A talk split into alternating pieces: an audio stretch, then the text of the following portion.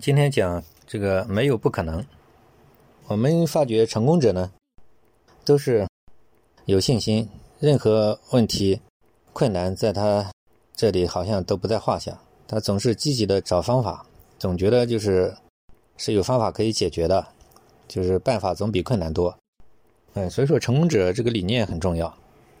那么我们在心理治疗当中呢，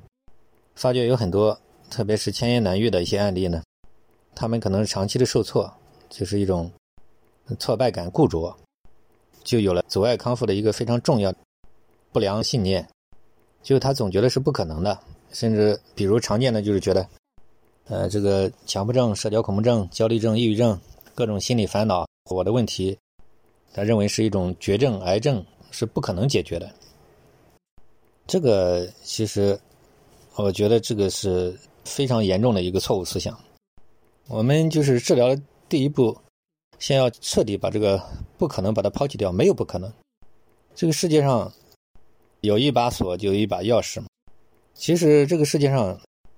任何方法，理论上来讲都是有可能的，怎么会没有可能呢？甚至有无数的方法都可能实现，只是我们暂时没找到方法嘛。所以我认为，这个不管你多严重的强迫、社恐、焦虑、抑郁，各种烦恼，我觉得如果要是你智慧足够。能找到方法，慢慢来，一条条的主要的清理掉，